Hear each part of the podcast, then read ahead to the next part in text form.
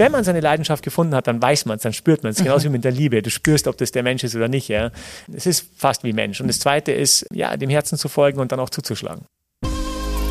Hallo ihr Lieben, herzlich willkommen zu einer neuen Folge von OmniPages, deinem Podcast rund um Sport und Active Lifestyle. Ich bin Dani, ab sofort euer neuer Host und ich freue mich sehr auf meinen ersten Gast heute. Stellt euch vor, dass es jemand schafft, einen 8000 Meter hohen Berg zu besteigen ohne zusätzlichen Sauerstoff und dann auch noch im Speed-Stil. Heißt, es geht extrem schnell rauf und dann möglichst schnell auf Skiern wieder runter. Wie kann man so etwas scheinbar Unmögliches schaffen und wie kann man sich motivieren, nicht aufzugeben? Darüber spreche ich jetzt mit meinem heutigen Gast. Er ist extrem Skibergsteiger, Vortragsredner und internationaler Geschäftsführer der Firma Dynafit. Und er wird unter anderem bezeichnet als Deutschlands sportlichster Manager, was ich sehr schön finde. Schön, dass du heute da bist. Mein allererster Gast, Benedikt Böhm. Oder ich hoffe, ich darf Bene sagen. Servus, Bene. Servus, Dani. Ich freue mich sehr, dass du heute da bist. Und für alle, die dich nicht kennen, gerne noch mal ganz kurz zu dir. Deine Vita in 30 Sekunden. Stell die doch bitte kurz vor. Oh, dann machen wir es ganz schnell. Also geboren als fünftes Kind von insgesamt sechs Kindern in München und dort auch aufgewachsen und dann ab dem elften Lebensjahr Leistungssportler, eigentlich als Skilangläufer, bin dann immer mehr an Skibergsteigen reingewachsen, war dort auch Nationalmannschaft, bin dann eben später auch auf diese hohen Berge hoch runter äh, bis heute und parallel dazu habe ich auch dieses Thema Skitouren gehen zu meinem Lebensinhalt gemacht und bin meiner Leidenschaft gefolgt und bin heute internationaler Geschäftsführer der Firma Dynafit, die wiederum Weltmarktführer in Sachen Skitourenausrüstungen ist. Dann bin ich noch äh, ja, WWF-Botschafter und Gründer von Helping Band, äh, meine größte Herzensangelegenheit, neben meinen Kindern natürlich und der Family, aber äh, sicherlich eine Lebensaufgabe. Da gehen wir auf jeden Fall später drauf ein. Bene, ich habe mich natürlich vorher schlau gemacht und ich habe ein paar sehr interessante äh, Zitate von dir äh, mir aufgeschrieben. Und mit einem würde ich ganz gern reinstarten. Du sagst auf deiner Homepage, äh, in deinem äh, Video, die Zeit ist extrem begrenzt. Der Grund, warum ich so intensiv lebe und so wenig schlafe. Erste Frage von mir, wie hast du geschlafen? Wie war dein Wochenende? Wie habe ich geschlafen? Mein Wochenende war gut, wie immer. Ich war mit den Kids unterwegs. Mhm. Und äh, geschlafen habe ich, habe ich eigentlich auch gut. Ich schlafe eigentlich meistens immer gut, aber jetzt waren zwei Kinder, kommen dann oft ins Bett rein und dann wird es manchmal ein bisschen eng, aber dann gehe ich einfach weg, weil dann ist irgendwie, wenn die ganze Zeit die umeinander hauen, äh, dann schlafe ich irgendwo am Boden oder in der im Bett. Also wir tauschen dann einfach. aber nee, alles, alles gut. Sehr schön. Ähm, wie viele Stunden im Schnitt schläfst du, glaubst du? Also sagen wir mal so, ich brauche so fünf Stunden. Das ist so meine, meine Zeit, die ich brauche, wenn ich, wenn ich irgendwie normal fit bin und wenn ich merke, dass irgendwas im Anflug, dann brauche ich auch mal länger. Oder ich merke, dass ich jetzt mal irgendwie relaxen muss und dann versuche ich auch mal acht Stunden zu schlafen oder so. Aber das ist so mein, mein Pensum. Aber ich schlafe halt auch wirklich. Also mhm. auch hier sind ganz viele Dinge, die man halt auch trainieren kann. Und das hat nichts damit zu tun, dass man auf einmal Gott gegeben weniger schläft, sondern es hat tatsächlich auch was damit zu tun, wie man schläft und wie man sich darauf vorbereitet und wie man ja auch einschläft und aufwacht und, und ganz viele Dinge, kleine Techniken, die ich mir so angeeignet habe und die sich da so entwickeln. Mhm, mein erster Gedanke war auch bei deinem Zitat, du brauchst ja vor allem auch bei, einer, bei deiner körperlichen äh, Anstrengung den Schlaf zur Regeneration. Aber wie du schon sagst, ich meine, man kann zehn Stunden schlafen und ist völlig gerädert. Und mir geht's auch manchmal so, ähm, ich musste eine Zeit lang beruflich auch ganz früh aufstehen. Man kann es schon auch mal schaffen, wenn der Schlaf gut ist, in fünf Stunden danach fit zu sein. Aber wie das funktioniert, das habe ich noch nicht so raus. Äh, können wir vielleicht mal schauen, ob wir später noch kurz drauf eingehen. Aber das wäre jetzt äh, ein eigenes Thema. Ich würde sehr gerne erstmal, ähm, bevor wir tiefer einsteigen, dich zum Start fragen, was dich aktuell so umtreibt, was dich beschäftigt. Völlig egal von, von, von deinem Bergsteigen oder von der Arbeit. Gibt es da irgendwas? Bei mir was am Wochenende die Steuererklärung. Ich bin total froh, ich habe sie endlich weg. Weißt du, solche Dinge. Gibt es da was, was dich gerade so ein bisschen umtreibt? Ja, viele Dinge. Mich treiben immer viele Dinge um. Also ich würde jetzt mal sagen, es ist schon eine, Bandbreite. Mich treibt natürlich um, dass ich jetzt in sechs Tagen ähm, auf meine Expedition fahre. Aber das, das stresst mich nicht, sondern das freut mich einfach nur, weil es ein, einfach ein breit angelegtes Abenteuer ist. Das ist das eine. Und bei Dynafit sind es schon auch ein paar Dinge, die mich umtreiben. Ähm, ich würde sagen, so die zwei größten Dinge sind auf der einen Seite, die wir so vor uns haben, ist eine Riesentransformation, das ganze Thema lebenslange Garantie. Das ist unser Nachhaltigkeitsversprechen, also dass wir tatsächlich auf alle unsere Produkte eine lebenslange Garantie geben und das ist leicht ausgesprochen, aber es ist echt ein massiver Eingriff in die Produktarchitektur. Mhm. Also wir werden das Thema, wie wir unsere Produkte designen, ähm, aufstellen und so völlig neu denken müssen und denken ist schon ganz neu. Also dort wird kein Stein auf dem anderen bleiben, aber auch, mhm. wie wir dann das ganze Thema durchgehen, weil es eben nicht nur ein Spruch ist, sondern wirklich ein, nochmal ein Nachhaltigkeitsversprechen, was ja auch ähm, ja, unter Umständen heißt das vielleicht, die Konsumenten weniger kaufen, aber dafür eben ähm, der Marke loyal bleiben. Und das ist ja irgendwie dann auch vielleicht unser Ziel. Und das ist jetzt so ein bisschen das zweite Thema, mhm. was mich beschäftigt. Heute hatten wir Marketing-Meeting ähm, und dort wurde ich eingeladen. Ich bin ja nicht überall dabei, aber wurde ich heute eingeladen, eben mal vielleicht meine Vision nochmal von der Marke ähm, vor, oder zu zeigen. Und dort habe ich vor allem über die Dynafit Experience gesprochen, dass wir die Verpflichtung haben oder uns selbst auferlegen, dass wir den Kunden eigentlich ähm, ab dem Kauf, also die meisten Marken denken ja nur daran, eben das Produkt zu verkaufen und danach ist es eigentlich so ein bisschen vorbei, aber dass eigentlich unsere Verpflichtung ist, den, den Kunden bis zum Berg zu begleiten. Und das nenne ich eben die Dynafit Experience, also dass man wirklich sagt, hey, wir sind dein Partner bis zum Berg wir begleiten dich. Und die ganzen Themen, die du da hast, die Risiken, äh, mit wem gehe ich, wo gehe ich, mhm. wie gehe ich, wie mhm. funktioniert es, wie ist die Technik. Also alles das ist unser Problem, wenn der Kunde das nicht weiß. Und das müssen wir sozusagen streamline in die Dinnerfit Experience und ähm, wollen die Kunden wirklich begleiten bis oben hin. Und ich glaube, dort wird vor allem Loyalität und Vertrauen geschafft. Und das ist eigentlich das, was wirkliche Marken ausmacht. Und da hat Dünnerfit, glaube ich, ein großes Potenzial. Mhm. Wie lange äh, läuft äh, dieses Projekt, sage ich mal schon? Seit wann bist du da dran? Mit dem Dinner for the Experience? Ja, genau. Ähm, wie soll ich sagen? Also ich meine, die sind wahrscheinlich schon immer dran, mhm. aber halt sehr unbewusst. Weißt du, da gibt es dann hier eine Aktion und da ein Event und da ein Rennen. Und jetzt geht es so ein bisschen darum, so dieses Thema Connecting the Dots. Also wirklich zu sagen, okay, was haben wir denn alles? Also was passiert denn? Es gibt ja mehrere Phasen. Es gibt die Activation-Phase, also du sagst, okay, da ist der Kunde, der versucht mir ihn sozusagen zu bekommen oder überhaupt mal auf die Marke aufmerksam zu machen. Und dann geht es irgendwann mal von der in die Consideration-Phase, also wo dann vielleicht einer von tausend sagt, hey, cool, ich kaufe mir das jetzt tatsächlich. Ja, und, und schaut mal, dann kommt irgendwie dieser Moment des Kaufs. Und, ähm, und dann kommt danach eben noch, was alles passiert, wo wir ganz viele tolle Sachen haben. Also ich glaube, uns mangelt es nicht daran, dass wir die Dinge nicht haben. Also von Skitourenparks bis zu Events, bis zu Partner, Guides, äh, Bergführer, Skimo Hero, Athleten. Also es gibt tausend Tutorials, ähm, YouTube, was weiß ich, also wo man den Kunden begleiten kann. Aber ich glaube, es ist eben nicht so gestreamlined, wo man wirklich sagt, wie kriegen wir das hin, dass im Idealfall, das wäre jetzt mein, mein Traum, meine Vision, ja, dass du sagst, in dem Moment, wo wir einen, einen Kunden, wir nennen sie Athleten, also unsere Kunden sind, wir sagen, wir wollen sie zu Athleten machen, wir wollen sie schneller machen, ihnen mehr Lebenszeit ähm, geben, letztlich mehr intensive Lebenszeit, dass sie eben vielleicht auch vor der Arbeit mal auf den Berg laufen können oder ihren, ihr Trailrunning machen können oder nach der Arbeit oder der Mittagspause. Aber dass wir dann sagen, wie schaffen wir es, dass sie, dass sie nach dem Kauf innerhalb von 60 Sekunden starten können also starten können zu ihrem Ziel, was auch immer das ist, ob das jetzt jemand ein Anfänger ist oder ein Fortgeschrittener, der vielleicht seinen ersten 4000er, 6000er, was auch immer machen will oder seinen ersten 100 Kilometer Lauf oder jemand, der einfach nur starten will. Und wie begleiten wir den Kunden dorthin so zielgenau, so zielgerichtet, dass er keinen Aufwand dabei hat und oder sie und, und dass es einfach losgehen kann. Und das, glaube ich, geht, darum geht es jetzt, diese ja, Dynafit Experience wirklich eben mal zu erfassen und dann zu strukturieren und sie möglichst zielgenau auf diese Kunden zuzuschneiden. Mhm. Ist ja im Grunde ähm, auch das, was du durch dein äh, Bergskisteigen privat auch machst, dich immer optimieren, oder? Also ist ja im Grunde ähm, daraus entstanden, die Idee vielleicht auch? Aus deinem privaten Interesse, kann man das so sagen, oder? Also ich glaube, mein privates Interesse ist vor allem die Effizienz. Ja, mhm. Die Effizienz und diese Fokussierung, die ja damit einhergeht. Mhm. Also was mich mein ganzes Leben lang begleitet, mhm. weil ähm, Schnelligkeit ist eben nicht darauf hingebolze oder irgendwie, ich kann jetzt genießen und ich mache nur und sonst was und sowas alles. Nein, Schnelligkeit ist eine große, große Kunst. Ja, und die wird das ganze Leben lang trainiert. Also man ist nie am Ende. Und selbst wenn man vielleicht körperlich schwächer wird, merke ich jetzt, wie ich viel durch Erfahrung, durch Ernährung, wir haben gerade geredet über Schlaf, also wie man viele andere Stellschrauben ähm, sagen, an denen drehen kann, um die Schnelligkeit zu zu, äh, ja, zu optimieren. Und dein Punkt ist richtig. Es geht immer darum, bei allem, was wir tun, also auch geschäftliches vor allem, wie nehmen wir Komplexität aus dem Prozess? Wie nehmen wir Komplexität aus dem Produkt? Wie vereinfachen wir die Dinge? Und dieses Vereinfachen ist halt viel schwieriger, als die Dinge einfach zu lassen das, äh, oder, oder schwer zu lassen. Das weißt du selber, wenn du jetzt hier meinetwegen den Podcast hast oder, mhm. oder jetzt einen, einen, Bericht schreiben müsstest mhm. oder ein Interview schreiben müsstest.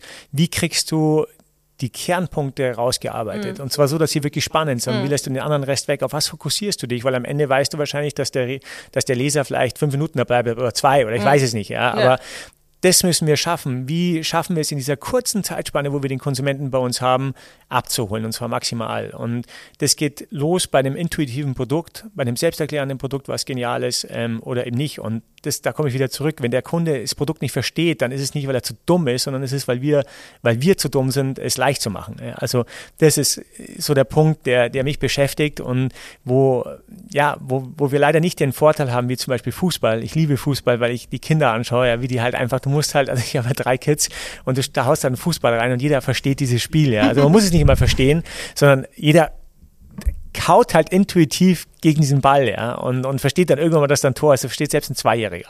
Und das, diesen Vorteil haben wir in unseren Sportarten nicht, weil sie viel komplexer sind vom Produkt, von der, von der Umgebung, von den Risiken. Und äh, da, ja, müssen wir halt irgendwie optimieren, wenn wir die Leute bei der Stange halten wollen.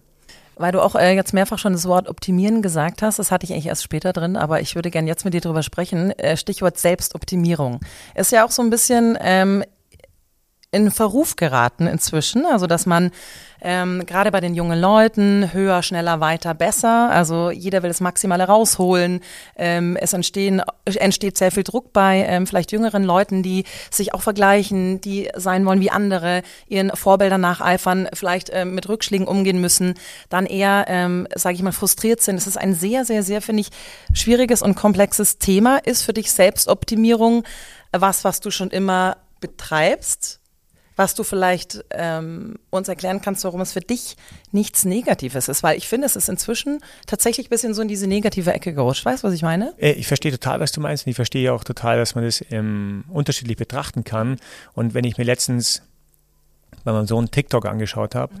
dann ist es einfach nur sorry, dass ich so sage, aber es ist einfach nur zum Großteil schwachsinnig. Ja. Also ich verstehe nicht, wo da Inspiration rauskommen soll oder irgendwie was. Also das ist für mich das Gegenteil von Selbstoptimierung. Also die Frage ist, und da kommt es auch wieder auf, der, auf, die, auf, den, auf den Fokus drauf an, ja. Also wo ist dein Ziel? Wo ist dein persönliches Ziel? Und darum geht's nur. Es geht nur um dein Ziel. Wenn ich vorhin gesagt habe, wir nennen unsere Kunden Athleten, dann geht es nicht darum, dass wir jeden zum Topsportler machen wollen.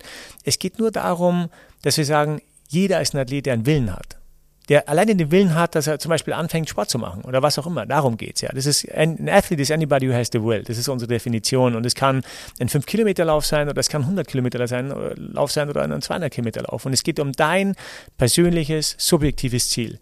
Und dort ist Selbstoptimierung sicherlich sinnvoll, weil jeder von uns hat ja Potenziale. Das ist ja das Tolle. Wir sind alles Individuen, acht Milliarden, die wir auf der Erde sind. Und jeder hat, hat seine persönlichen Potenziale. Und ich glaube, dass wir schon ja, viel Selbstbewusstsein, ich habe das zumindest so erlebt, viel Selbstbewusstsein daraus ziehen und auch viel Lebensenergie, wenn wir eben diese Potenziale optimieren. Und wenn wir auf einmal sehen, hey, da wo ich vielleicht ein Talent mitbekommen habe und hart dafür arbeite, da kann ich dann auch besonders gut werden. Und das ist für mich Selbstoptimierung im Rahmen meiner Ziele, im Rahmen meiner Potenziale. Und darum geht's. Aber da ähm, muss man ja erstmal wissen, was will man eigentlich? Absolut. Was richtig. ist mein Ziel? Ich meine, du musst ja als allererstes mal herausfinden, was man eigentlich möchte. Ich kenne ganz viele äh, Menschen, die fragen, was will ich eigentlich? Was macht mir eigentlich Spaß? Wie finde ich das raus? Total berechtigte Frage und ich kann mich erinnern, wenn du mich fragst, was war mal die schwierigste Zeit meines Lebens, dann war es genau diese Zeit nach dem Studium, am Ende vom Studium, zwischen den den Zeiten, ja, wo, wo, ich echt völlig, ich weiß noch, wie ich völlig traurig und frustriert meinen Bruder gefragt habe, was soll ich machen? Wo ist mein, wo geht's hin? Und wie ich einfach tief in mich reingehorcht habe über diese Monate und, und wo irgendwann klar war, ich liebe, also wenn ich mich gefragt habe, was liebe ich wirklich? Ja? Was ist das, was ich wirklich liebe? Und ich wusste einfach, durch viele Dinge, und das kann ich nur mitgeben, wenn hier junge Menschen da sitzen, vor kurzem war ich an der Uni München und dürfte da einen Vortrag halten und habe genau auch das gesagt, ähm, was sicherlich nicht dabei hilft, ist nichts zu machen. Also was ich jetzt ab und zu sehe, dass, dass man einfach so wartet nach dem Motto, wann das nächste Angebot kommt, ist sicherlich nicht der Weg. Ich habe einfach viele Dinge ausprobiert und die waren alle teilweise frustrierend, aber ich wusste schon mal einen Punkt mehr, den ich nicht machen will. Und was ich nur als zweites mitgeben kann, ist dem Herzen zu folgen. Ich habe ja damals gesagt, ich, ja, Skitouren, ich habe das irgendwie verstanden, hatte mich dann bei Adidas beworben, wurde da auch genommen, habe gemerkt, ah, das ist nicht meins, jetzt irgendwie im Teamsport. Aber dann war die Frage, wie macht man denn aus Skitouren gehen, wie macht man daraus eine Karriere? Also wie? Ja? Und ich hatte nicht, ich wollte jetzt nicht Bergführer werden. Ich wollte, wenn dann irgendwas tatsächlich in der Wirtschaft machen. Aber diese Industrie war so winzig pipi klein, dass ich überhaupt gar nicht wusste, wie, wie, wie soll das jetzt gehen? Aber dann habe ich Bewerbungen rausgeschrieben, habe Dynafit gesehen, die Firma war eigentlich insolvent, ähm, die Aussichten waren schlecht, der Markt war nochmal winzig klein, vielleicht 30, 40 Millionen Euro klein, also weltweit, also nichts, ja. Also alles, alles, was wir um uns rum sehen, ist ein weitaus größerer Markt, wie damals Skitouren gehen waren. Aber dann, wenn man diese Leidenschaft hat und seinem Herzen folgt und pusht, dann kommt halt auf der anderen Seite was raus, ja. Alles das, was hier irgendwo entsteht, alles das, was wir irgendwie sehen, das entsteht durch Menschen. Es entsteht durch Energie von Menschen, die ähm, irgendwie da reinhauen und diese Dinge eben größer machen. Also ein Markt entwickelt sich auch nur, wenn dahinter irgendwo Menschen sind, die auf einmal diesen Markt halt groß machen. Heute ist dieser Markt eine Milliarde groß, heute ist er super spannend, heute ist er ähm, auf dem besten Weg, ja, nicht nur Snowboard hat er schon längst überholt, aber auch ein ernstzunehmender Player im Alpingeschäft zu sein. Und so entwickeln sich halt die Dinge. Also auf der einen Seite nochmal ausprobieren, weil so lange ausprobieren, bis man es weiß. Und wenn man es, wenn man seine Leidenschaft gefunden hat, dann weiß man es, dann spürt man es. Genauso wie mit der Liebe. Du spürst, ob das der Mensch ist oder nicht. Ja? Ähm, es ist fast wie Mensch. Und das Zweite ist, ähm, ja, dem Herzen zu folgen und dann auch zuzuschlagen. Auch wenn es nicht ausreichend ist. Sehr guter Punkt, dass man eben Kopf und Bauch oder halt Kopf und Herz unterscheidet. Weil ich glaube, gerade auch durch Social Media und man sieht zu viel und denkt, oh, das will ich auch, das will ich auch, das will ich auch.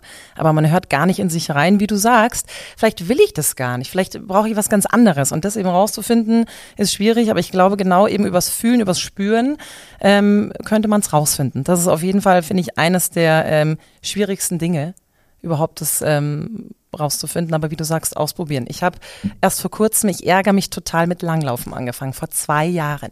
Ich wohne in München, in den Bergen. Warum habe ich das nie gemacht?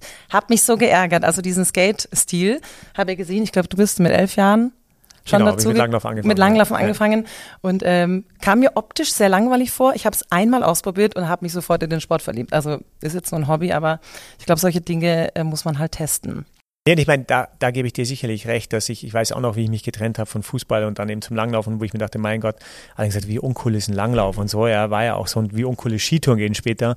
Aber ich glaube, das gehört eben auch dazu, dass man, dann, wo ich gemerkt habe, ich werde jetzt kein Fußballer und es macht mir auch nicht so Spaß und natürlich äh, war ich da einer von, von 3000, aber irgendwie gemerkt habe, da ist mein, da ist mein, mein Talent viel größer, ja, und da war auch die Frage, ja, dann gehe ich halt nicht mehr, obwohl ich die Jungs da alle gemocht habe, aber ich habe gemerkt, da habe ich jetzt auch keinen wirklichen Auftrag, ja, und ich verstehe, dass sowas ähm, dieses Finden enorm, wie soll ich sagen, aus eigener Erfahrung enorm schwierig ist, aber man muss halt auch weiter suchen und aktiv und wirklich sagen, ich probiere halt Dinge aus und gebe denen aber auch ein bisschen eine Zeit und breche nicht sofort ab. Also ich habe immer die Regel gehabt, dass ich mindestens ein Jahr, eineinhalb Jahre dann bei den Dingen bleibe und nicht sage nach der ersten Stunde schon, das war's, außer es ist total, wo du merkst, ich habe da gar keinen Auftrag, okay.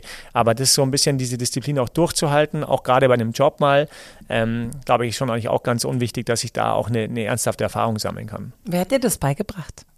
Das so durchzuziehen, so ausprobieren, kam das aus dir raus?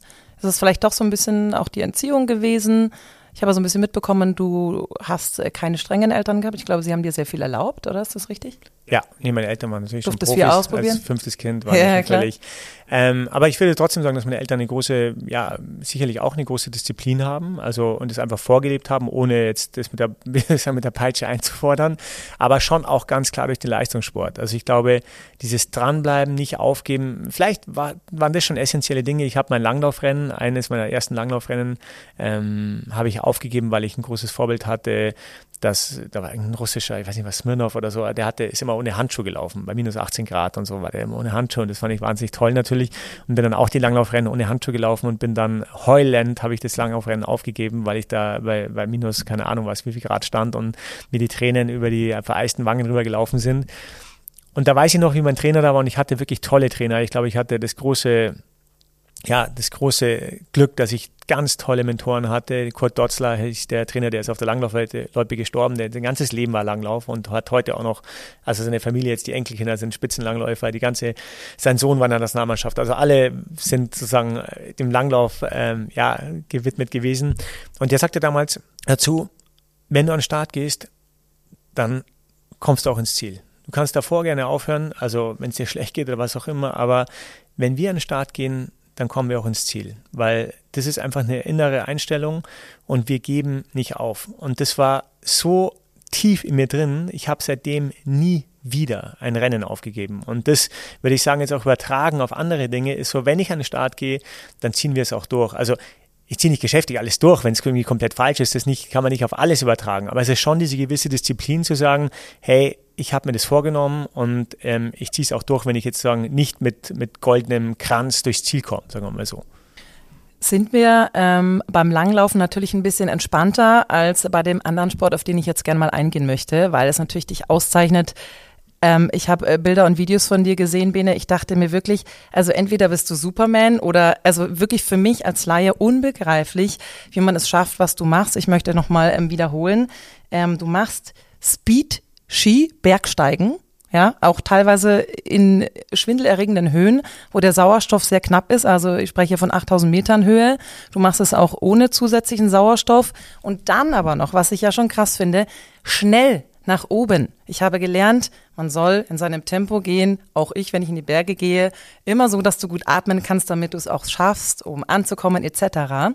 Du machst es schnell, wenn du oben bist, im Idealfall mit den Skiern runter. Ich meine, da wird es keine Pisten geben, da ist eine Lawinengefahr etc. Also diesen Sport möchte ich äh, gerne nochmal beleuchten mit dir gemeinsam. Wann ist die Leidenschaft dafür entstanden? Punkt Nummer eins. Wie findet man raus, dass man das kann? Weil ich meine, also du kannst es ja nicht üben ähm, ja, man kann sich dort nur hinarbeiten. Also ich glaube, das ist ein, ein weit gefasstes Thema und es mhm. hat auch Jahre gedauert. Ja. Also ich, ich, wie gesagt, durch den Langlauf, glaube ich, durch den Leistungssport Langlauf und durch die Wettkämpfe wurden viele Grundlagen geschaffen, also auch körperliche Grundlagen, weil es dem Skitourengehen schon sehr mhm. ähnlich kommt als Kraft-Ausdauersport. Und dann bin ich immer mehr in das ähm, Skibergsteigen reingewachsen eben als Langläufer schon, aber dann habe ich gemerkt, boah, dieses Skibergsteigen ist eigentlich wirklich mein Thema, weil ich die Loipe praktisch verlasse und weil ich wirklich in die Natur komme und dieses Abenteuer hat mich auch immer gereizt und dort kann ich das verbinden und vor allem auch die Abfahrt, also die Kombination aus dem Aufstieg und der Belohnung der Abfahrt und auch das Abenteuer dazu und das war, hat mich einfach total gefangen, das war für mich nochmal ein, ein Riesenthema. Aber warum schnell nach oben? Warum schnell nach oben? Weil ich mit Schnelligkeit aufgewachsen bin. Also bei den, bei den Langlaufrennen ging es natürlich schon immer darum, mhm. schnell zu sein. Auch hier die Optimierung, immer jede Sekunde, jedes Gramm, was kann ich rausholen. Und beim Skibergsteigen ging es auch um die Schnelligkeit, weil ich dort ja ähm, Wettkämpfe gemacht habe, mhm. also nach dem Abitur in, im Skizug im, äh, bei der Bundeswehr und dort bin ich das erste Mal in Kontakt damit gekommen und habe auch gemerkt, ich kann das, ich bin da irgendwie, das liegt mir, das liegt mir sogar mehr wie Langlauf und war da, habe mich da einfach leicht getan in dieser Kombination, die mir auch total gelegen ist. Und dann war ich in England ein paar Jahre im Studium und dort habe ich erst erkannt, wie mir das abgeht. Und da bin ich zurückgekommen und kam eben dann in die Nationalmannschaft Skibergsteigen. Und da ging es natürlich nur darum, möglichst schnell auf Berge hochzukommen und runter. Diese Sportart war olympisch, 1936, 1932, 1948, glaube ich, das letzte Mal. Und sie wird gerade wieder olympisch, 2026 mhm. jetzt in Italien. Und äh, ja, und das war die ursprüngliche Form des Skifahrens, dass man schnell hoch, schnell runterkommt.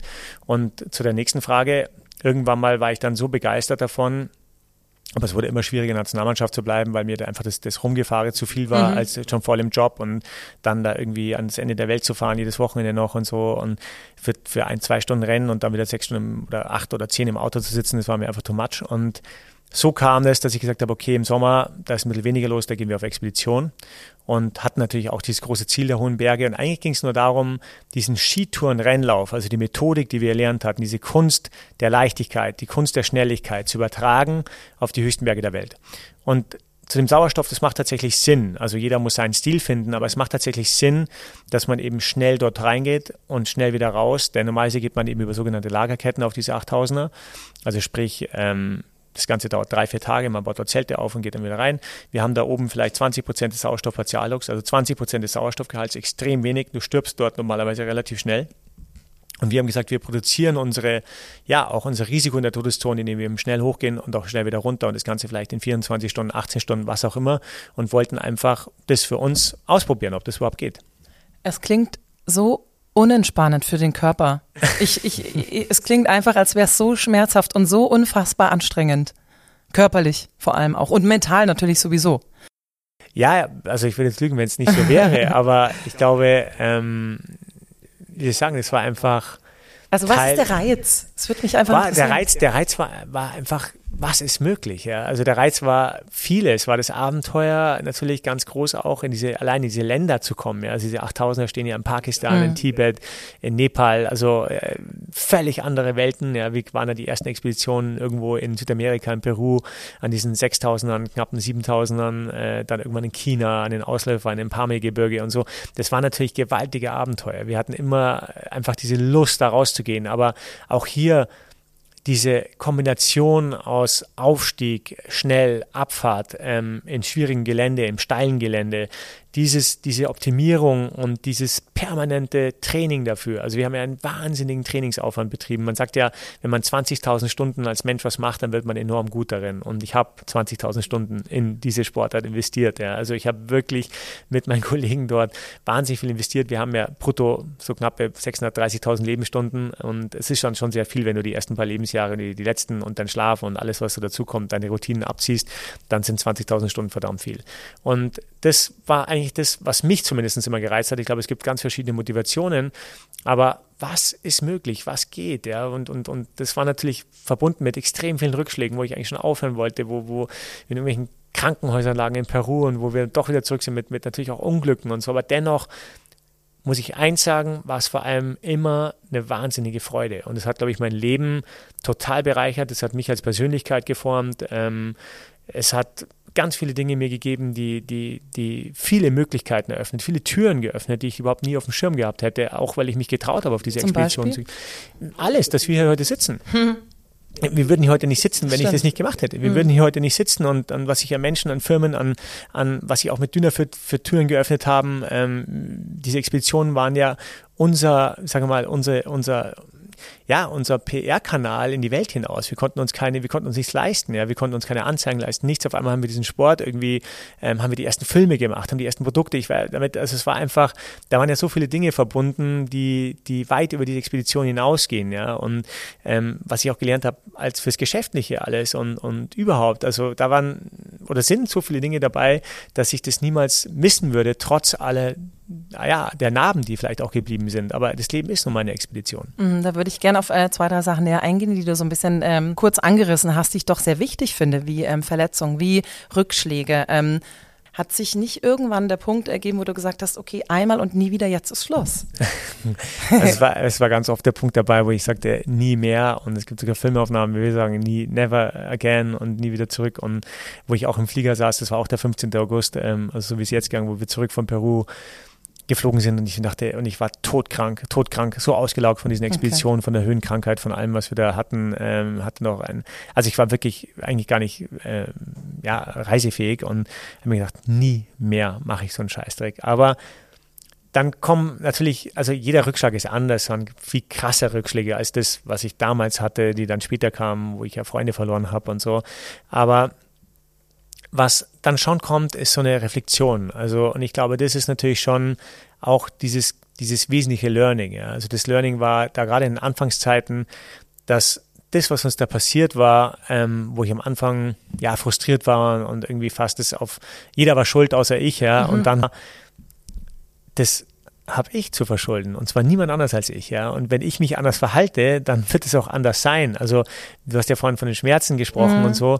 Man kann natürlich das schon anders steuern, ja. Und man kann sich anders darauf einstellen. Man kann auch die Schmerzen reduzieren, wenn man sich vor allem vorbereitet. Und ich lernte dann vor allem, dass man eben 80 Prozent in die Vorbereitung stecken muss oder dass 80 Prozent des Erfolgs die Vorbereitung ist, dass man langsam machen muss, wenn man schnell sein will.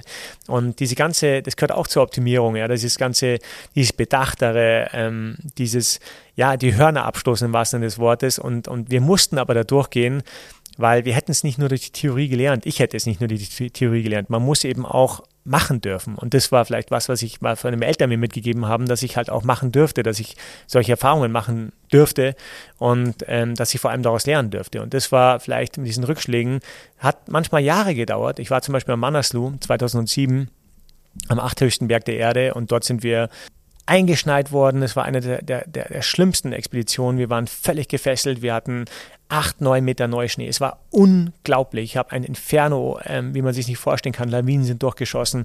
Wir haben es trotzdem probiert. Wir haben verlängert. Wir waren völlig frustriert. Wir, wir, wir, wir sahen aus wie die letzten Piraten. Also wir waren völlig ja, wie Robinson Crusoe da in diesem Basecamp, also noch als letzte Bastion, die dann auch nochmal hoch sind und sind dann völlig frustriert nach Hause, weil wir eben umdrehen mussten.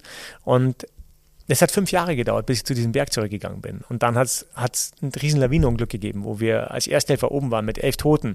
Und eigentlich waren wir völlig, kamen wir gerade vom Gipfel geträumt und wir waren auf einmal in dem Inferno in einem der größten Lawinenunglücke, die es jemals gab. Aber dennoch haben wir dort eine andere Einstellung gehabt und haben uns wieder gefasst und haben uns gesammelt und sind dann trotzdem auf den Gipfel. Also da sind viele, viele Dinge passiert und entstanden auf dieser Reise des Lebens, die, die ein sozusagen und das zu deiner Frage als Abschluss, die einen sozusagen, ich würde fast sagen, mehr als resilient gemacht haben, es ist fast eine Schockresilienz. Also, dass wir diese, diese Schläge, die wir jetzt auch gerade bekommen, ob das jetzt Corona und jetzt ist die Energiekrise und die Inflation, das sind alles Dinge, die habe ich in meinen Expeditionen, will ich sagen, da bin ich wirklich gut drauf eingestellt. Also das kann ich echt relativ gut nehmen und mich auch relativ schnell auf diese Veränderungen einstellen, weil hier geht es nicht um mein Leben, sondern halt einfach um eine gewisse ja, Anpassungsfähigkeit. Weil du es gerade gesagt hast, vielleicht für diejenigen, die es nicht kennen, Resilienz, äh, ganz wichtiges Thema, ist ja psychische Widerstandskraft. Also ich glaube ja, könnte man vielleicht zusammenfassen, dass man ähm, die Stärke hat, die mentale Stärke,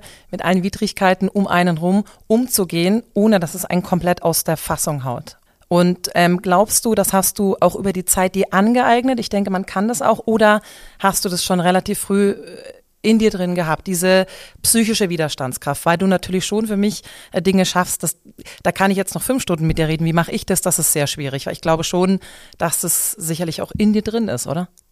Ähm, ja, schon, aber es ist sicherlich gekommen durch diese vielen Dinge. Also durch, durch angefangen von den ersten Rennen, wo ich aufgegeben habe und gelernt habe, nein, ich gebe nicht auf, bis zu dem Training, bis zu den äh, Rückschlägen, die in Peru waren, irgendwie in Krankenhäusern. Also da, die Resilienz ist nichts, was angeboren ist. Also es gibt sicherlich belastbarere Menschen und weniger belastbare Menschen. Ja, gibt's, aber diese Belastbarkeit, die kann man sicherlich trainieren und ausdehnen. Da bin ich ganz sicher. Also ähm, auch das Thema Schmerz zum Beispiel. Der Schmerz ist immer der gleiche, aber es geht schon darum, wie ist meine ja, wie ist mein Schmerzkörper, also wie trainiere ich sozusagen das Schmerzempfinden, das gehört ja auch zur Resilienz, ja, und wie ähm, gehe ich damit um und ich glaube eben nochmal diese Schockresilienz, die wir da entwickelt haben. Und diese Resilienz war natürlich durch viele Rückschläge. Und was sich dort vor allem verändert hat, war nochmal die Einstellung. Also wenn ich vorhin gerade über diesen 8000er gesprochen habe, diesen achthöchsten Berg der Welt, dann bin ich beim zweiten Mal, fünf Jahre später, mit einer komplett anderen Einstellung dorthin gekommen. Und zwar mit der Einstellung, dass ich nicht den Anspruch auf Erfolg haben kann, dass ich mich auch auf das Umdrehen vorbereiten muss, ähm, dass ich nicht, wie soll ich sagen, ähm, ein, ein Übermensch bin, der diesen Berg einfach erzwingen kann, sondern dass ich ein ganz winziger kleiner Kerl bin, der, wenn der Berg das nicht will und die Kondition nicht will, dann muss ich halt umdrehen. Und ähm, und dass ich mich auch darauf einstellen muss, auf diese krassen ja, Wetterveränderungen, dass ich dem Berg nicht immer nahe kommen werde. Und das hat sich massiv verändert. Also das war tatsächlich was, ähm, wo ich mit einer völlig anderen Einstellung hin bin und dadurch auch diese Dinge viel besser meistern konnte, obwohl ja die Expedition nochmal Wendungen genommen hat, die ich mir nicht mal vorstellen hätte können, dass ich auf einmal in einem Schlachtfeld bin, wie gesagt, wo, wo, wo, wo Menschen um mich herum sterben, wo ich mitten in der Nacht äh, von was überrascht werde, was ich mir drei Sekunden vorher noch niemals ausgemalt hätte. Also ähm, in einem Unglück bin, was aber dennoch fasst man sich und vielleicht eine Sache zum Abschluss, einfach nur so als, wie soll ich sagen, als, als Lebenstipp, den ich, den ich dort gelernt habe, war, ähm, was die Resilienz angeht und auch wieder dieses, sagen wir mal, das sich sammeln nach Rückschlägen und wieder den Kopf von, bei uns ging es ja wirklich darum, wie schaffen wir es jetzt, den Kopf von unten blickend wieder Richtung Gipfel zu bewegen, ja, weil das ganze mhm. Basecamp hat sich aufgelöst, mhm. Leute sind gegangen. Und da vielleicht der letzte Punkt, was essentiell ist, weil wir soziale Wesen sind, ist tatsächlich, sich ja Menschen oder sich mit Menschen zu umgeben, die diese Energien, die wir haben wollen und die wir brauchen, um unsere Ziele zu erreichen, ähm, eben auch ausstrahlen und haben. Und, und dann nur ein Beispiel. Ich hatte dort einen ecuadorianischen Bergsteiger kennengelernt ähm, nach diesem Unglück oder wir kannten ihn schon davor. Und er war der erste Südamerikaner, der alle 14 8000er ohne Sauerstoff äh, erstiegen hat, eine Riesenleistung. Ivan hieß er und hatte so eine, du kennst so Menschen, die so eine Energie haben und so eine Ausstrahlung. Und der war einfach da und sagte, verdammt nochmal Jungs, reißt euch zusammen, ihr packt es. Und wir sind zu dem hingepilgert jeden Tag. Und das war der Einzige, der, der uns so eine Kraft gegeben hat, der hat unsere Batterien aufgeladen. Und das war eigentlich der ausschlaggebende Punkt, warum wir fünf Tage später nach diesem Unglück trotzdem Richtung Gipfel gegangen sind, ins Ungewisse rein, nonstop einen Rekordversuch gemacht haben, der noch nie probiert wurde und nach 15 Stunden am Gipfel standen. Aber der ausschlaggebende Punkt war letztlich er. Auch was man lernen muss, dass man erkennt, jetzt mal stumpf ausgedrückt, welche Menschen tun einem gut, welche nicht. Ganz genau. Und ähm, dann fällt mir aber auf, dass du dann, was du mir am Anfang gesagt hast, beim Langlaufen ja doch gelernt hast und geändert hast, eben nicht immer auf Biegen und Brechen ins Ziel kommen, was ja damals so war. Du meintest ja, du bist ja, hast ja beim Langlaufen gelernt, ähm, hat ja dein Trainer gesagt, du kommst auf jeden Fall ins Ziel, wenn du startest. Vielleicht war das die, die Hürde für dich, zu, zu erkennen, dass man eben auch umdrehen kann. Habe ich das richtig verstanden? Mm, nee, ich glaube, die sind zwei unterschiedliche Dinge. Okay. Das, das ist mehr dieses, ähm, wenn ich, also wenn ich das von dem Trainer interpretiere, dann geht es mehr darum, du bist zu gut vorbereitet und ich meine, wir reden hier nicht von einem 8000er, Ja, wo, man, wo man umdreht, sondern eher dieses Thema, hey, du hast dich entschieden, an den Start zu gehen und einfach aufzugeben, weil der erste, wie soll ich sagen, der erste innere Neinsager kommt ähm, oder weil du irgendwie ein, einfach einen, einen Leichtsinnsfehler gemacht hast, weil du ohne Handschuhe läufst und so weiter. Das ist einfach nicht, das ist nicht akzeptabel, sondern es ist Teil der Vorbereitung. Das ist eher der Punkt. Also ich glaube, hier muss man trennen zwischen zwei unterschiedlichen Dingen. Das habe ich jetzt nicht aus dem Langlauf sozusagen mitgenommen, Absolut, dass ich gesagt habe, ich, darf ja. auf keinen Fall umdrehen. Ähm, aber diese Ambition, sagen wir mal, das, das war jetzt ja nicht aus dem Langlauf gekommen, aber es war natürlich dieser Selbstanspruch und sagen wir mal, dieser jugendliche, diese jugendliche Sturm- und Drangzeit, vielleicht auch gemischt mit einer naiven Arroganz oder wie auch man es nennen will, dass man eben jeden Gipfel besteigt. Und ich weiß schon noch, dass wir so Spaß, aber es war schon auch immer ein bisschen ernst dabei, dass wir so gesagt haben, ähm, Gipfel oder keine Wiederkehr. Aber es war schon so ein bisschen dieses, ja, dieser heroische Anspruch und den, äh, wir sagen, diese, Ambiz diese Ambition muss natürlich da sein, aber der Anspruch darauf, der kann nicht da sein.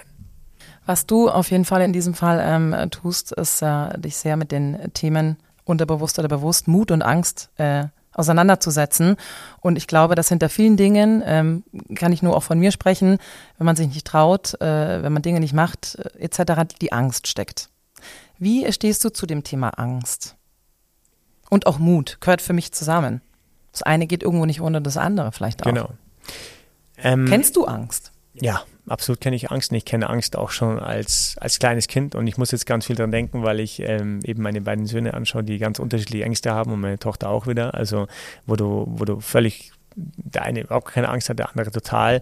Und ich war sicherlich ein Kind, was überproportional viel Angst hatte, auch in der Familie, also was man heute gar nicht so glauben würde. Aber ich hatte viele Ängste und große Ängste und deswegen musste ich mich schon sehr früh mit meinen Ängsten auseinandersetzen und habe es auch, weil ich gemerkt habe, dass meine Ängste vor allem ja zwischen, dass die mich echt einschränken in meinem Leben, weil ich völlig bescheuerte Ängste hatte. Also vom alleine schlafen bis zu äh, irgendwo auf den Geburtstag zu gehen, bis zu sonst was. Also wo ich gemerkt habe, andere Kinder tun sich da total leicht und eigentlich ähm, leidet da, also ich habe schon relativ schnell verstanden, selbst mit fünf, sechs, sieben Jahren, dass meine Lebensqualität da irgendwie drunter leidet und dass mein Radius darunter leidet, im wahrsten Sinne des Wortes, weil ich irgendwie so am Rockzipfel von der Mama gehangen bin. Ja. Und das war echt ähm, ein, ein Thema, wo ich dann wirklich schon aktiv an mir gearbeitet habe. Also auch was meine Mutter mir heute erzählt, dass das irgendwie für sie total erstaunlich war, dass ich das so angepackt habe und ähm, dass ich relativ schnell verstanden habe, dass eben diese Ängste ja zwischen, zwischen mir und meinen Potenzialen stehen. Und ich sage heute nicht, dass man jede Angst bekämpfen muss, aber wir haben vorhin über Potenziale gesprochen und vielleicht mit den verbundenen Zielen. Und ich glaube, dass ich kann es nur für mich zumindest sagen, dass, dass meistens die Ängste zwischen diesen Zielen und Potenzialen stehen und, und das sind am Ende wir selbst, ja. Und was würden wir nicht alles tun, wenn wir nicht wüssten, dass es erfolgreich sein würde, ja. Und wir fangen es gar nicht erst an, weil wir das schon ewig rumtragen und sagen, morgen mache ich es, morgen mache ich es, morgen mache ich es und dann sind auf einmal die 600.000 Lebensstunden vorbei und wir sagen, ja scheiße, das habe ich doch nicht gemacht. Also, Meinst du, es hat was mit Selbstwert oder Selbstvertrauen auch zu tun? Klar, und da kommen wir in die Angstüberwindung, ja. Also, ähm, und da gibt es ganz interessante Techniken. Ja, das ist halt auch nichts, was einem in den Schoß liegt, sondern auch diese Dinge habe ich über Jahre hinweg sozusagen unterbewusst am Anfang gemacht, auch falsch gemacht und dann haben wir die immer mehr bewusst ausgerollt, strukturiert sind wir sie angegangen und dazu gehörte zum Beispiel die Erkenntnis, dass wir immer davon sprechen, dass wir Angst vor etwas haben und ganz selten Angst in. Also ich war in lebensbedrohlichen Situationen, aber ich hatte dort keine Angst, aber die Angst vor ist ja oft total ähm, ja, ist ja total, wie soll ich sagen, nebulös, ja. Wir wissen gar nicht, vor was haben wir überhaupt Angst. Und es ist ja oft so eine große Nebelwand, wo wir gar nicht wissen, ja, irgendwie fühlt sich ungut an. Und was ich dann nur empfehlen kann und was ich heute mache, auch geschäftlich, ist, ist tatsächlich Angstkarten zu malen. Also die Dinge zu visualisieren, die Angst zu visualisieren. Das heißt, wir haben die Karte vom Berg genommen in dem Fall und haben halt eingezeichnet, Lager 1, Lager 2, ah, so wie es ist, ne, wie eine Landkarte, kann man sich vorstellen. Und das kann jetzt auch ein geschäftlicher Weg sein oder ein Projekt oder was auch immer. Einfach mal zu visualisieren, wie schaut denn das aus? Und dann haben wir den Angstfaktor eingezeichnet. Also, wo ist meine Angst? 100% Angst habe ich, das ist dieser Nebel. Und wo ist eigentlich meine Angst, wenn ich jetzt diesen Berg anschaue, wenn ich es mal aufs Papier bringe, wenn ich es mal visualisiere, wo ist denn mein Angstfaktor am größten? Zwischen Lager 1 und 2, wo der Gletscherbruch ist oder eine Abfahrt, weil die so steil ist oder da oder hier. Und auf einmal hast du eben diesen prozentualen Angstfaktor eingetragen und dann wurde auf einmal die Angst erkennbar, strukturiert, sicht, sichtbar, also aufgeteilt. Und dann war auf einmal klar, hey, mein Angstfaktor ist am größten bei mir in der Abfahrt. Daran muss ich arbeiten. Und da kommen wir jetzt eben zum Thema Angstüberwindung. Auf einmal war klar, das ist, der, das ist der Punkt, an dem ich arbeiten muss. Da muss ich meine Energie reinstecken und da muss ich versuchen, meine Angst durch Achtsamkeit zu ersetzen. Und das ist die Königsdisziplin, wenn ich das schaffe, weil wir haben im Straßenverkehr keine Angst, wir sind achtsam. Und äh, wenn wir jemanden aus dem Dschungel nehmen würden, der noch nie Straßenverkehr erlebt hat, hätte er große Angst, weil er keine Ahnung hat, wie die Regeln sind. Und so ist es eben bei allem. Man lernt auf einmal und man, man geht damit um und dann entsteht diese, ja, diese Achtsamkeit. Und so haben wir versucht, ähm, das zu meistern und vielleicht, um das abzuschließen, der größte Faktor heute bei der Angstüberwindung für mich ist, der richtige Seilpartner und zwar im Geschäft oder eben auch am Berg. Also dass wir eben ähm, ja verstehen, dass wir unterschiedliche Stärken, Schwächen haben, aber eben auch unterschiedlichen einen unterschiedlichen Mutmuskel, ja, wenn man das, du hast ja gerade gesagt, Mut und Angst, mhm. ja, einen unterschiedlichen Mutmuskel, aber eben auch ähm, unterschiedliche Ängste. Und wenn wir dann auf einmal das kombinieren und wenn wir auf einmal sehen, hey, mein Seilpartner hat ähm, einen viel kleineren Angstfaktor dort, wo ich den großen habe und dann kann er vorausgehen, dann auf einmal werden Dinge möglich, die vorher unmöglich waren, weil wir eben miteinander eine Symbiose, eine Einheit gestalten, wo wir wirklich diese Dinge miteinander aufheben. Also die Ängste mit den Schwächen des anderen oder mit, den, mit, den, ähm, eben mit dem Mut des anderen. Mir fällt dabei auch auf, dass ähm, auch da kommen wir wieder zu den Menschen, die einem gut tun. Dass, also ich bin auch ein sehr ängstliches Kind gewesen und auch sehr ängstlich. Ich konnte nie Referate halten. Ich konnte nie von Menschen sprechen ich bin irgendwie diesen Weg gegangen und bin Moderatorin geworden, obwohl ich das nie gedacht hätte. Ich hatte irgendwann nach langem Kämpfen mit Aufregung, was ich auch immer noch teilweise habe, die richtigen Leute an meiner Seite, die mich dann in die Ecke gepusht haben, die auch an einen glauben. Das sind dann schon auch Art Mentoren, vielleicht auch im Sportbereich Trainer, positive Menschen, die einen pushen. Siehst du das auch so? Absolut, genau ja. das ist das, was ich gerade beschrieben genau. habe. Da sind Dinge miteinander entstanden, die wir eben in dieser, in diesem Fordern und Fördern eben miteinander ja, geschafft haben. Du hast mal gesagt, Bene, ähm, habe ich auch gehört, ähm, deine Meditation ist die Bewegung. Ist das richtig? Ja. Ich meditiere, ich bin Yogalehrerin, das ist aber was ganz anderes, weil das ist Meditieren ohne Bewegung. Gibt es denn auch was, was dich wirklich runterholt oder was holt dich runter? Außer jetzt dieser extreme Sport.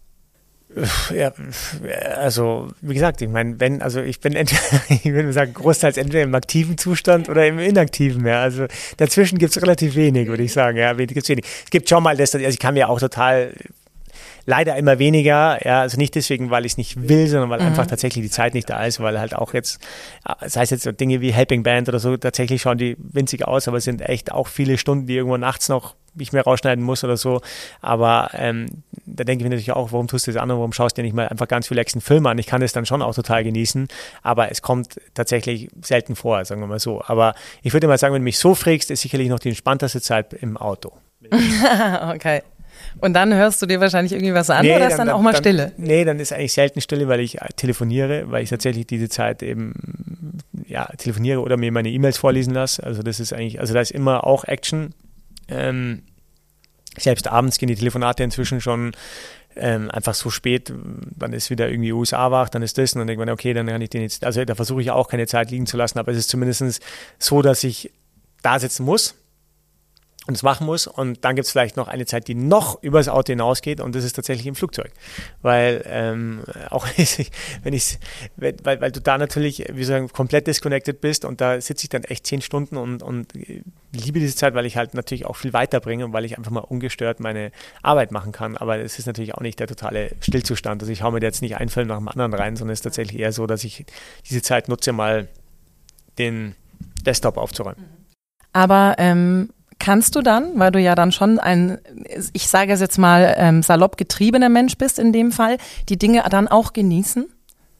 Ja, total. Deine also ich, ähm, Expeditionen zum Beispiel, solche Dinge? Ja, also ich kann, sagen wir mal so, ich kann total genießen, wie ich gestern Abend auf dem Mendelstein war und dort die Sonne sehe und diese nochmal die Naturerlebnisse meine seine meine absoluten Genussmomente und du hast ja die du hast das ja ausgeklammert ja. Also ich hätte dir als erst gesagt es ist die Natur aber das dürfte ich ja nicht sagen ähm, weil halt auch diese gleichmäßige Bewegung und dort geht es auch nicht darum dass ich mich irgendwie zu Tode äh, anstrenge oder so. Das ist jetzt kein Rennen für mich sondern es ist einfach nur auf einem auf einem sehr wie soll ich sagen einfach für mich angenehmen, schnellen Tempo, aber wo ich jetzt einfach abschalten kann, wo ich meine Gedanken habe, wo ich oft auch ein Hörspiel höre. Ähm, also das sind eigentlich meine Formen der Unterhaltung. Ich höre wahnsinnig viele Hörspiele und genieße das total. Das hat mein, mein Leben auch total bereichert, weil ich so viel Wissen aufsaugen kann, weil ich einfach beim Lesen sofort einschlafe. Also das ist sofort vorbei. Wenn ich irgendwie abends versuche, ein Buch zu lesen, ist es sofort vorbei. Und das ist für mich echt eine, eine großartige Erfindung und da kann ich ähm, das brauche ich auch total. Also das ist ja meine Form, wo ich eben kein Handy dabei habe und kein, äh, irgendwie keine Beschallung, wo ich auch kreativ nach vorne denke. Ich muss ja in meinem Job vor allem auch kreativ sein und immer wieder sagen, hey, wo geht's lang, wo geht's weiter, was ist die richtige Entscheidung? Ähm, und das hole ich mir vor allem aus diesen Naturerlebnissen. Ist ja auch eine unfaire Frage gewesen. Natürlich erdet einen die Natur und natürlich holt dir einen runter, ist ja auch der totale Kontrast zu deinem Job. Hast du denn ähm, so ein Erfolgsrezept, wie du das alles schaffst? Ich meine, du hast einen Fulltime, Fulltime, Fulltime-Job, dann ähm, sehr intensive Expeditionen, dann natürlich noch Frau und Kinder. Wie, wie handelst du das? Wie, wie schaffst du das da? Wie schaffst du den Spagat zwischen diesen ganzen Themen? Ja, also wie gesagt, erstens mal schaffe ich es nicht immer, die Familie leidet sicher, leidet sicher am meisten drunter. Ja, also das ist sicherlich ein, ein Punkt. Auf der anderen Seite ist halt auch die Erkenntnis, es gehört vielleicht auch zum sich selber kennenlernen, was, wer bin ich, was bin ich und, und wie, wie ich sagen, wie gehe ich damit um und wie geht, wie offen bin ich dem gegenüber auch mit meinem Umfeld. Und da war ich mit meiner Frau immer sehr offen und ich liebe meine Kids, ich liebe es, mit ihnen Zeit zu verbringen und auch intensive Zeiten, wenn ich da bin. Aber auf der anderen Seite ist mir auch klar, ich bin nicht der Typ, der, der, selbst wenn das könnte, der halt jeden Abend um acht oder um sechs nach Hause kommt und, und dann irgendwie beim Abend, also das, das weißt du, da ist auch irgendwann die Frage, was bin ich, was bin ich nicht? Und, und ich weiß, ich werde wahrscheinlich immer viel arbeiten, ich werde immer mit ganzem Herzblut für was brennen, egal was ich tue. Ähm, und ich werde es auch nur machen, wenn ich eben mit ganzem Herzblut für was brenne. Und dann ist es einfach auch so. Und zu deiner Frage, ähm, ja, es sind ein paar Punkte. Das eine ist sicherlich schon der disziplinierte Ablauf, also das frühe Aufstehen, das sind einfach die goldenen Stunden. Es gibt es gibt keine goldeneren Stunden als eben vor acht oder vor neun, wo du Dinge machen kannst, wo dich noch niemand vermisst, also weder die Familie noch äh, die Arbeit noch sonst was. Wenn du oder wenn ich zumindest an meinen Zielen arbeiten will, wie jetzt zum Beispiel eine Expedition, dann muss das vor neun stattfinden. Dort finden meine Trainingseinheiten statt. Ähm, also sprich, wann ich dann aufstehe, überlegt mir, also ob das um drei Uhr morgens ist oder um vier oder whatever und oft genug ist es so. Und das zweite ist dann schon eben, ich nenne es mal so, keine Zeit in Wechselzonen liegen zu lassen. Also wir haben ja vorhin so ein bisschen gesprochen über, ähm, und nochmal, das, ich will nicht meinen Lebensstil irgendjemanden auf, wie sagen, nicht sagen, dass das, das, das toll ist Absolut. oder so, überhaupt nicht, sondern es geht nur darum, ich, ja, dass klar. ich natürlich schon gesagt habe, okay, was schneide ich weg, ja, und das sind halt, das ist halt dann nicht die Netflix-Serie und das ist halt nicht das und das ist nicht das und ähm, am Ende ist eben, okay, was zahlt irgendwie darauf ein und was ist mir wirklich wichtig und am Ende ist es eben, ja, der Job, die, die Familie und, und eben auch die Expeditionen und darauf konzentriert sich das Ganze dann auch irgendwie und viele andere Dinge fallen halt dann einfach weg. Aber ich bin jetzt auch nicht, also ich beobachte mich nur manchmal selber, mir wird das auch immer so bewusst, aber auch wenn ich hier reinkomme, ähm, ich laufe immer durch die Firma und spreche mit allen mal, aber das ist für mich eher so mal die Stimmung aufzusaugen und zu sehen, was ist da und auch mein, mein Job irgendwie als Geschäftsführer. Auf der anderen Seite, ähm, ich sitze halt dann schon auch sehr konzentriert da, mache mein Zeug und bin halt nicht alle fünf Minuten beim Kaffee trinken und so. Und das ist völlig in Ordnung, wenn es anders, ja, ja, wenn es andere machen, völlig in Ordnung, weil das auch Teil ihrer Lebensqualität ist. Aber ja, ich schaue lieber, dass ich halt die Dinge fertig kriege und vielleicht dann irgendwie, äh, keine Ahnung, was mache. Ja, also insofern, genau.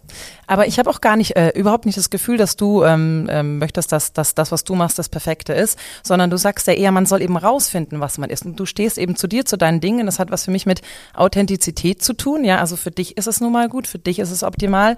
So, jeder muss halt für sich rausfinden, was für ihn passt. Und das ist ja auch, glaube ich, irgendwie so die, die Kunst, das überhaupt erstmal äh, zu erkennen, dann aber auch anzuerkennen, dazu zu stehen. Und ich ähm, gehe mal davon aus, also ähm, auch Stichwort Verantwortung deiner Frau gegenüber deinen Kindern. Ich meine, ihr werdet euch arrangieren. Also da ist bestimmt, ohne Vertrauen wird es nicht funktionieren. Gegenseitiges Vertrauen da, dass du auch ähm, weißt, was du da tust, wenn du zum Beispiel äh, hoch auf dem Berg ist. Ja, auf der einen Seite das Vertrauen und, und auf der anderen Seite eben auch die Klarheit und auch natürlich mein, mein, wie soll ich sagen, ich muss ja mit all diesen Dingen vertrauensvoll umgehen, ja, auch in der Firma. Und das sind ja ist ja nicht, nicht nur die Familie, die ist natürlich Nummer eins, aber auch hier in der Firma. Also ich meine, ich muss ja auch irgendwie sagen, hey, wie hoch ist denn das Risiko, wenn ich jetzt aber nicht mehr zurückkomme oder was auch immer? Also das sind ja alles berechtigte Fragen. Aber gibt es eine, eine extra Krankenversicherung? Das ist die, es gibt eine Lebensversicherung tatsächlich, ja. die ich echt, äh, ja, die ich tatsächlich bekommen habe mhm. nach, nach viel Nachverhandeln und äh, persönlichem Engagement, würde ich sagen. Ich habe sie bekommen, die, die Prämie ist hoch, aber ich, sie ist tatsächlich da. Ich habe sie gerade wieder gezahlt, sie ist echt verdammt hoch. ähm, aber okay, okay, das ist sicherlich ein wesentliches Thema, über das ich mir nie Gedanken gemacht hätte, ähm, aber was eben, ja, was eben jetzt so ist und genau. Und die große Frage ist, bist du glücklich, so wie du lebst? Also, das ist doch unser, haben wir doch das Ziel erreicht. Ich glaube, genau, das, darum, darum geht es am Ende. Ich habe, du, das muss ich jetzt auch noch kurz erzählen. Ähm, wir haben Zeit. Genau, ich heute beim Marketing-Meeting sozusagen die einleitenden Worte sagen dürfte, habe ich erzählt, wie ich gestern Abend eben am Gipfel stand, um, um 10 oder so. Und weiß nicht, gestern war so ein Wahnsinnsabend, mhm. der Mond und die Sterne und, und noch so warm. Und, und ich stand da oben und dachte mir, wie privilegiert sind wir, ja. Also wie, ich meine, ich, ich war mir in dem Moment, aber ich bin es mir eigentlich immer so bewusst, auch durch die Expedition in diese Länder, wo halt nicht die Dinge selbstverständlich sind, ähm, was für ein privilegiertes Leben wir führen und dass wir vielleicht ein, zwei, drei Prozent der Weltbevölkerung sind, die so leben können. Und so bin ich auch heute in das Meeting gegangen und habe gesagt, hey, wir, wir leben so ein geiles Leben, wir, wir dürfen für eine Marke arbeiten in, in, ja, in der Umgebung der Berge, an den schönsten Plätzen der Welt. Wir dürfen was verkaufen, was einfach nur Glückseligkeit bringt, also für die Menschen, die das tatsächlich bekommen. Wir sind ein Team, wo ich noch nie in die Arbeit gekommen bin, wo ich mir gedacht habe, was für ein Arschloch oder sowas. Also die tatsächlich, ähm, ich würde mit jedem von denen ein Bier trinken gehen mhm. und die leben alle für diesen Sport und ja, und, und das so zu, das so zu haben und auch das Glück zu haben, eben diese, seine Leidenschaft so gefunden zu haben und die auch so ausbauen zu können, zum Beruf zu machen, zur Berufung zu machen. Ähm, das habe ich heute auch so gesagt und, und weil ich es auch einfach so gespürt habe. Und so habe ich das Meeting eröffnet. Und ich glaube, ähm, zu deiner Frage, ja, ich mache das, weil ich glücklich bin. Mhm. Also es ist nicht so, dass ich mich als Getriebener oder so fühle, gar mhm. nicht, sondern ich fühle mich einfach damit wohl. Also mhm. einfach das Maximale rauszuholen für mich. Es kann aber auch nicht jeder so sehen wie du. Also Absolut. du bist natürlich an diesem Berg und nimmst es wahr. Das ist natürlich auch, was man lernen muss. Vielleicht einfach, vielleicht hast du da noch irgendwie einen Tipp, wie man das spüren kann, wie man, wie man, kann man Dankbarkeit erlernen zum Beispiel? Ähm, ich glaube, dass man Demut erlernen kann. Demut. Ähm, und Gutes wenn man Wort. Demut erlernt, dann glaube ich, kann man auch Dankbarkeit erlernen mhm. für das, was man eben bekommt. Und natürlich hat es ein bisschen was auch mit einem, ja, mit einem was sehe ich, ja, oder wie öffne ich mich auch für die Dinge, die ich sehe und nicht sehe. Also ich glaube, da habe ich, wie soll ich sagen, schon eine Sensibilität, die mich als Kind auch sehr, das war vielleicht auch mit Ängsten verbunden, wo ich viele Dinge gesehen habe, die andere gar nicht wahrgenommen haben und die ich heute noch sehe. Wir waren gerade in San Francisco ähm, und dort hatte ich mein Führungsteam eben auch mitgenommen für eine, das schweife ich gerade ein bisschen ab, aber es ist trotzdem spannend. Ähm, jetzt muss ich mir vorstellen. Alles spannend. Hatte, hatte, hatte, da zwei Tage Training, ähm, eben weil ich dort viele Firmen kenne mit Google und Co. und so weiter und hatte da gewisse Türen, die mir geöffnet wurden und hatte da mein ganzes Führungsteam dabei. Und jetzt muss man sich vorstellen, dass, dass, dass eben dieses Silicon Valley plus San Francisco, da leben sieben Millionen Menschen, also zwei Millionen weniger wie in Österreich. Es ist eigentlich die, ja, die fünftgrößte Volkswirtschaft für sich genommen, die größten Firmen der Welt, also fünf von den, von den zehn größten sind dort angesiedelt, von Google bis Apple bis keine Ahnung was. Ähm, also ein unglaublicher Reichtum. Ich meine, du vorstellst, was für ein kleines Land im Land, ja, aber was die abstoßen an, an Wirtschaftsleistung ist unwahrscheinlich. Und dann kommst du nach San Francisco und siehst eine Stadt voller Zombies. Also ich war völlig, ähm, ja, völlig geschockt, wie viele Drogensüchtige dort waren und wie ich weiß nicht, ich habe das einfach besonders gespürt und gesehen. Also die Leute liegen da rum und du denkst, du bist jetzt in einem der, der reichsten ähm, Ecken, die es überhaupt gibt. Und da war schon irgendwie so das Thema, das ist, also du kannst, also diese Ambivalenz und, und dieses, ich habe das überhaupt gar nicht, also wie viele Milliardäre da täglich durchfahren und wie diese Stadt, sozusagen, was das mal für ein Hub war, also für ein Kulturhub mit Woodstock und hier und, und Hippie und keine Ahnung was, aber wie das inzwischen, ja, sich entwickelt hat, also da war eben auch wieder der Punkt, also weißt du, es ist ja nicht so, dass dort nicht Jobs vergeben werden oder wie auch immer, aber es ist alles liegt so nah beieinander irgendwie. Also mhm. es ist ähm, es ist nicht selbstverständlich. Und ich glaube, dort in dem Moment habe ich auch wieder Demut gelernt. Das war so was, wo ich mir dachte, boah, wir müssen aufpassen, wir müssen aufpassen mit unserer Gesellschaft, dass diese Spaltung nicht kommt, weil das war das, was ich sicherlich in den USA mitgenommen habe dieses Mal. Ich bin immer total gerne nach USA, weil es immer inspirierend war, aber diesmal nehme ich schon ein gespaltenes Land mit. Also wenn du die Amerikaner diesmal gefragt hast, war immer Separation das Thema. Und das ist sicherlich was, was, was ich total demütig empfinde, wie ich wieder zurück hier nach Europa gegangen bin, unser Sozialsystem, ähm, was dort drüben nicht existiert. Also wenn du deinen Job verlierst, dann bist du sofort weg, unser Krankensystem und so weiter. Aber das ist das auch erhält, äh, gilt zu erhalten, was nicht selbstverständlich ist, weil heute in Deutschland finanziert ein arbeitender Mensch eine 1,5 Nicht-Arbeitende mit. Also wir müssen eben aufpassen, dass wir dieses System weiter aufrechterhalten, ähm, so wie wir es heute haben, was ja auch hart erarbeitet ist. Was glaubst du, woran das liegt, dass es so, inzwischen so weit gekommen ist? Würde wahrscheinlich jetzt so weit ausführen, aber vielleicht. In San Francisco? Äh, ich habe tatsächlich jetzt viel Literatur gelesen, mich echt reingehört. Es gibt Bücher darüber. Ähm, es gibt alles, alles Mögliche. Ähm, es ist tatsächlich diese, diese, ja, diese ich würde mal sagen, die Abgehängten sind wahnsinnig viele junge Menschen und das hat mich so schockiert. Es sind wahnsinnig viele junge Menschen, die da auf der Straße sind und die wirklich wie tot auf der Straße entweder liegen, also völlig weggebeamt. Also ich weiß nicht, was für Drogen da genommen werden, aber es sind nicht mehr von dieser Welt. Also sind einfach völlig enthemmt, also in jeglichem Sinne, oder sie sind völlig enthemmt im Sinne, dass sie halbnackt auf der Straße rumlaufen und keine Ahnung. Was, also, also wirklich zombie-mäßig. Wirklich, wirklich, also geistige, wie sagt man da, ähm, wie nennen sie es, Mental Illness. Ja, also wirklich Zombies. Deswegen habe ich auch das Wort in die Hand genommen. Die sind komplett disconnected. Du siehst überall Zelte, es riecht überall nach Urin und Fäkalien, weil mm, die Klos halt einfach die Straße sind. Und ähm, ja, und auf der einen Seite, glaube ich, ist es schon so ein bisschen, es wird so ein bisschen zelebriert, aber es hat, es hat tiefe, es hat viele tiefe Gründe. Also da ist ganz viel ähm, miteinander. Und nochmal, ich glaube, diese, diese, diese Kontraste zwischen eben einem Google, wo du wirklich ein ja, eine, eine gated Community schon fast hast, wo du vom Bus morgens vom Google-Bus abgeholt wirst, dann dort bist, dann ähm, der andere Kontrast ist, wo, wo Leute fünf Jahre schon da arbeiten, irgendwelche, weiß nicht, indischen Kollegen, die ich dann gefragt habe, haben sie schon mal die Golden Gate Bridge gesehen und die sagen, äh, nee, haben sie noch nie gesehen, sind aber schon fünf Jahre hier. Also, oder das ist dann wieder der andere Kontrast, wo du sagst, die, die Leute teilweise nicht wissen, was sie in ihren Ferien machen sollen, weil sie ja den ganzen Tag nur in der Firma sind und so. Also ähm, ich glaube, da, da, da ist irgendwie gibt's da, ich, ich weiß es nicht, ich kann es ja leider nicht beantworten, aber es ist auf jeden Fall was, was wir echt beobachten müssen und nicht nur beobachten müssen, wo wir verdammt nochmal aufpassen müssen, dass wir, ähm, ja, dass wir diese, diese Spaltung der Gesellschaft ähm, bei uns nicht bekommen. Alles klar. Ich würde sagen, was äh, die Themen angeht, machen wir jetzt mal einen Break, Bene. Ich habe noch ein paar kurze Fragen für dich. Ich habe noch äh, erst zum Abschluss ein paar schnelle, leichtere Themen, sage ich mal. Äh, mich würde noch interessieren, ähm, gibt es irgendwas, was du in deinem Leben noch lernen möchtest? Wow, ich gebe dir ein Beispiel. Bei mir ist es gerade der Spagat. Ja, konnte ich nie, äh, will ich irgendwie schaffen, aber da äh, ist es wieder ein anderes Thema. Da fehlt mir wahrscheinlich auch ein bisschen die Disziplin. Ähm, ist es irgendwas bei dir, was, wo du sagst, würdest du gerne noch lernen? Unabhängig von, von allen Dingen. Boah, das sind so viele Sachen. Also so viele Sachen, dass ich weiß, dass, dass ich noch mal 100 Leben bräuchte, um die alle zu, zu, zu bekommen. Aber ich auch viele Dinge bereue. Also es geht los bei Sprachen, bis zu, äh, mich würde auch schon total das Thema Meditation interessieren, aber das ich weiß nicht, ob ich da schon die innere Ruhe habe. Ich glaube, da bin ich noch nicht so weit. ist ganz lustig, wenn man sagt, ich bin noch nicht so weit, dann ist man so weit, sagt dann ist man, man so weit. Okay, dann, ja. dann, dann, dann werde ich dich mal buchen, ob du mir genau. vielleicht willst.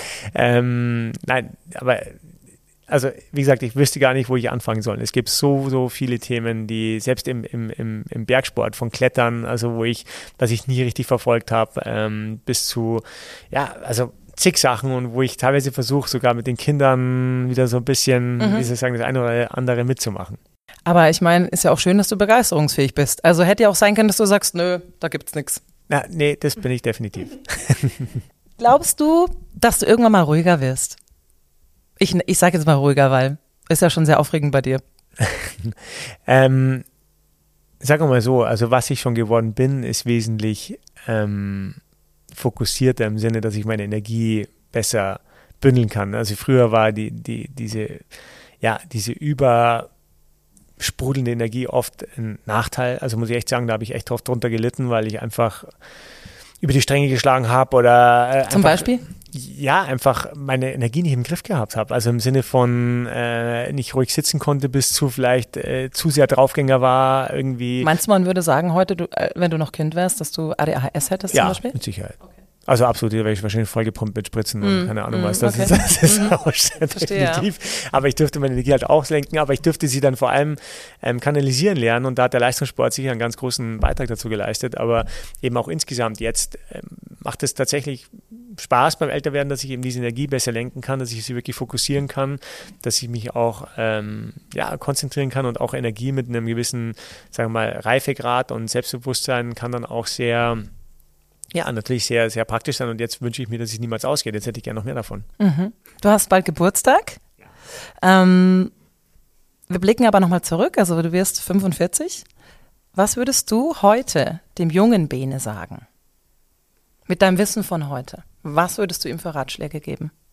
Ähm, also um es wirklich kurz zu machen, ich würde ihm sagen, dass man sich ruhig, was ich dann auch gemacht habe, aber nicht in allen Bereichen, aber dass man sich ruhig auf Expedition begeben kann. Also ich würde ihm sagen, weißt du was, wenn du eine Idee hast und eine Leidenschaft hast, dann mach dich jetzt, jetzt selbstständig und ähm, probier es jetzt aus. Und das ist, glaube ich, das, was ich so, ja, zum Beispiel, was die europäische Kultur wieder total von der amerikanischen lernen kann, dieses einfach wenn kein Risiko da ist, also wenn ich jetzt zurückdenke als Student, ja, du hast irgendwie mit 100 Euro gelebt, äh, du hattest keine Family, du hattest mal eine Freundin, wenn die jetzt morgen weg war, war es jetzt auch nicht, ist die Welt auch nicht untergegangen. Also Für manche schon. manche schon.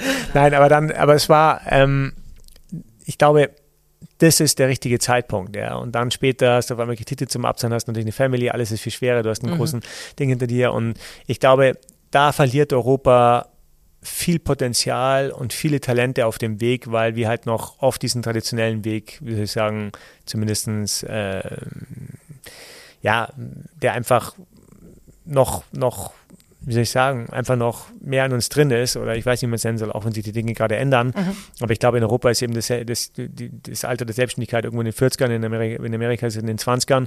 Und jetzt musst du dir nur vorstellen, wie viele Menschen verliert man auf dem Weg bis zu den 40ern? Wie viele wären eigentlich tolle Entrepreneure gewesen und haben aber dann gesagt, oder Unternehmer und haben aber dann gesagt, nee, ich mach's nicht, weil jetzt bin ich schon so drin, jetzt bleibe ich halt in meinem Job und bereite mich eher auf die Rente vor. Also da glaube ich, ähm, das könnte dabei helfen, dass wir vielleicht auch mal ein, ein, europäisches Amazon oder Google oder was auch immer was sehen. Und das würde der alte Bene, dem mhm. jungen Bene heute sagen und sagen, hey, verdammt nochmal, ähm, mach's gleich. Was steht als nächstes bei dir an? Ja, die, die, was jetzt als nächstes ansteht, ist in sechs Tagen eben äh, nach Nepal und da geht es auf Expedition, erst in ein Naturschutzgebiet zu den Tigern und dann geht es den ganzen Weg zu den Tigern ähm, von der indischen Grenze zur tibetischen Grenze an einen einsamen 7000er namens wow. Himlung Himal und äh, den wollen wir schnell begehen und mit Skiern abfahren. und äh, in welcher Zeit? Wie viele Tage bist du da? Ähm, ich bin dort insgesamt drei Wochen und den Berg wollen wir machen in acht Stunden hoch und runter direkt vom Basecamp. Alles klar. Du bist ja mein erster Gast in, äh, hier bei Omni Pages und ich habe mir was überlegt, äh, den Lifehack für die Birne. Ja, also es gibt ja viele Lifehacks für viele Dinge im Leben. Ich finde Lifehack für die Birne, Birne ganz spannend. Du hast sogar ganz am Anfang, äh, glaube ich, mir vielleicht sogar schon einen gegeben. Lifehack für die Birne ist für mich ähm, ein mentaler Anker, an den du, auf den du oft zurückgreifst, der dir durch viele Schwierigkeiten hindurchhilft oder vielleicht auch ähm, Sprüche von Menschen, die dir wichtig sind, an die du oft zurückdenkst. Bei mir ist es zum Beispiel eine Sache, ähm, mir hat mal jemand gesagt, Dani, ungefragte Ratschläge sind Schläge. Das habe ich oft in meinem Leben falsch gemacht. Ich wollte den Leuten helfen. Ich habe mich eingemischt. Ich habe zu tief gebohrt. Also das ist wirklich, wenn Menschen das nicht möchten, lass es. Das habe ich gelernt. Ratschläge sind Schläge. Gibt es bei dir auch sowas? Also ich glaube, ähm, sind viele Dinge, die mir geholfen haben von, von Mentoren aller Art. Aber ich glaube, eine Sache, die mir zu spontan in den Kopf schießt, wenn du darüber sprichst, war sicherlich ein Thema, ähm, wie ich also eine ganz neue Erfahrung für mich tatsächlich, obwohl ich ja schon so viel gemacht habe und du hast vorhin über Schmerz gesprochen und so, ähm, sind zwei Dinge. Zwei Dinge habe ich als mhm. Lifehack für die Bühne. Okay. Das erste ist, ähm, tatsächlich, da habe ich eine Alpenüberquerung gemacht, direkt von Deutschland nach Italien mit den Ski, nonstop, einfach quer durch, nonstop, also ohne Schlaf, ohne alles, bis ich in Ruppolding gestartet, in Bayern, einmal quer durch Österreich, bis ich dann in Italien, in, in Südtirol, in Kasan angekommen bin. Und ich war 29 nee, 28 Stunden 45 unterwegs und hatte ähm, dazwischen 11.000 Höhenmeter, also fast, äh, was ist das, fast fünf, sechs Mal die Zugspitze hoch und mhm. runter und 210 Kilometer hinter mir, hatte blutdickste Füße, ich hatte mhm. Blasen, der, also mein ganzer Schuh war voller Blut und ich musste eigentlich, hätte ich aufgeben müssen aufgrund der Schmerzen und was dort fast eine buddhistische Erfahrung war, ist, dass ich mir nach der Hälfte sagte, wo die Blasen schon so groß waren und, und, und, und ich eigentlich, also jedes Mal dieser Schuh ja reibt an, der, an, an, an dieser offenen Wunde.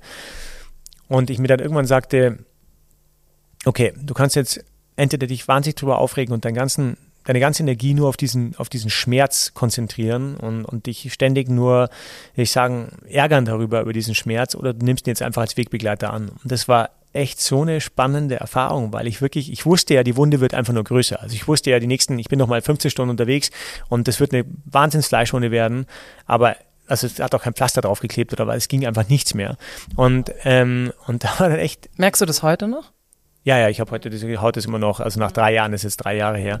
Aber das war dann echt der, der Punkt, wo ich dann irgendwann mal hat es irgendwie Klick gemacht in diesem Kopf und ich habe diesen Schmerz irgendwie einfach, ich habe gesagt, das ist jetzt mein Wegbegleiter, das ist einfach da.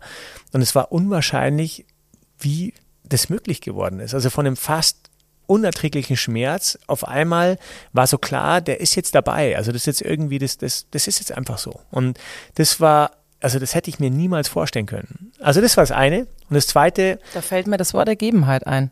Dinge annehmen, wenn man sie ja, nicht ändern kann. Ich glaube, genau, genau. Ja. Also wirklich den, genau, du kannst, kannst den Schmerz jetzt annehmen oder ändern. du kannst den jetzt, du kannst deine Energie damit verschwenden, den mhm. jetzt einfach zu bekämpfen, mhm. genau. Oder Sehr du kannst gut. aufgeben. Ähm, und das zweite ist, und das ist tatsächlich ein Spruch von meiner Mutter, ähm, der mir in vielen schwierigen Situationen geholfen hat und auch in vielen Konfliktsituationen, ähm, die sich vielleicht privat, beruflich, wo auch immer ergeben haben und so, ähm, ist, alles hat die Bedeutung, die wir ihr geben.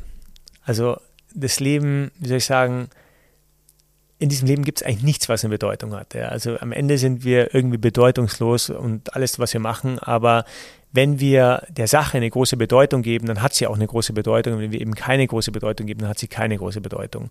Und oft ist eben schon die Frage, und es geht wieder so ein bisschen in die Konzentration und vielleicht die Dinge, die uns dann oft mal abends wach halten, und wir denken, was für eine Scheiße. Und wo wir vielleicht mit negativen Gedanken in uns rumspinnen und uns dann eigentlich mal überlegen müssen, was für eine Bedeutung hat das eigentlich? Also was für eine Bedeutung hat es noch in drei Jahren, in fünf, in zehn, in fünf Tagen, in sonst was? Und da hole ich mich schon oft total zurück und sage, hey, es hat einfach keine Bedeutung, ich gebe dem jetzt auch keine Bedeutung oder vielleicht hat irgendjemand was über einen gesagt oder man hat irgendwas gelesen oder was auch immer und wo man sich einfach löst davon und sagt, hey, es hat, es hat keine Bedeutung. Es hat es einfach, also, und das hat mir schon bei ganz vielen Dingen, groß und klein, echt so geholfen, dass ich da wirklich drüber gekommen bin und ja, das waren so die, Sehr schön. die beiden Dinge. Ähnliches hat meine Mami mir auch immer gesagt. Ja. Hab noch zwei letzte kurze Sachen für dich, Bene.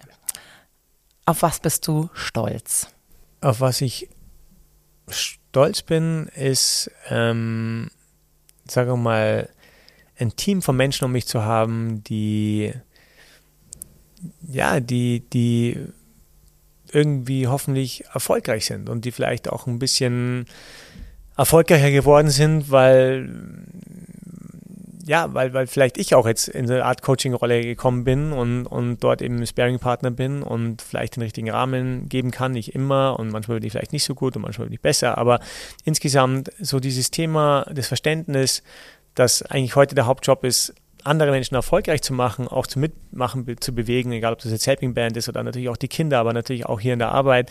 Das ist eigentlich so das, was, was heute mein, mein Verständnis ist. Ob ich jetzt darauf, ob ich schon, also ich bin noch lange nicht am Ziel, deswegen kann ich nicht sagen, dass ich stolz drauf bin, aber ich bin zumindest um die Erkenntnis stolz, dass das sagen die, meine Hauptaufgabe ist, sagen wir mal so. Und natürlich auf deine Kids bist du auch stolz auf die bin ich auch stolz. Dass die siehst. Aber da bin ich ja vor allem stolz auf, dass die Mama das so gut hinbekommen hat. Die schmeißt das ja, ja das, das muss man ganz klar sagen. Und ähm, zum Abschluss, ähm, gar nicht so generell, sondern heute. Für was, jetzt hier und wenn du jetzt vielleicht später schlafen gehst, für was bist du heute dankbar? Für was bin ich heute dankbar? Ähm, ich bin für heute dankbar, dass ich heute schon am Berg war, Nummer eins, beim Sonnenaufgang. Ich bin dankbar, dass ich äh, ein großartiges Team sehen durfte aus elf verschiedenen Nationen und äh, mit denen mit denen heute beim Marketing-Meeting zusammen war. Ich bin dankbar, dass ich hier in der Firma bin, dass ich noch ein paar Kollegen habe, die auf mich warten, mit denen ich jetzt gleich ein Bier trinke. Du bist herzlich eingeladen. ähm, und ja, und ich bin einfach dankbar für diesen Tag. War ein cooler Tag. Sehr cool, Bene. Und natürlich für unser Gespräch. Wollte ich gerade sagen, wollte ich jetzt abschließen, wäre ein schönes Schlusswort. Ich bin sehr dankbar, dass äh, du heute mein erster Gast warst. Also ich könnte jetzt noch stundenlang mit dir weitersprechen, aber ich glaube, es ist jetzt eine schöne Stelle, mal durchzuatmen. Wir haben, glaube ich, viel, viel aufgearbeitet, viel erfahren von dir, tolle Tipps von dir bekommen. Also tolle Dinge, die du bewegst, die du machst, die du noch vor dir hast. Ich werde ähm, es verfolgen. Ähm, ich drücke dir die Daumen, dass alles gut gelingt. Vor allem äh, viel Spaß bei einer, und viel Erfolg bei deiner Expedition, bei deinen Projekten und natürlich das Wichtigste, bleib gesund. Pass gut auf dich auf. Danke dir, total Spaß gemacht. Bis dann.